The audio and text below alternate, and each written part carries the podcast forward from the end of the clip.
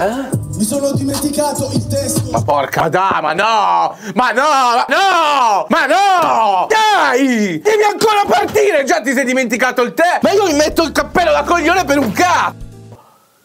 Na na na na na na! Io non so, Ma che cazzo è? io non so cosa dire.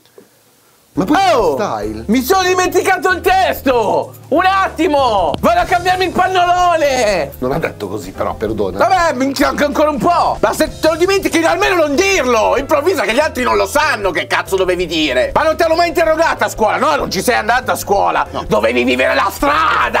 Mi sembra esagerato. Dovevi stare là! Eh, no. Questo è il problema di questa generazione!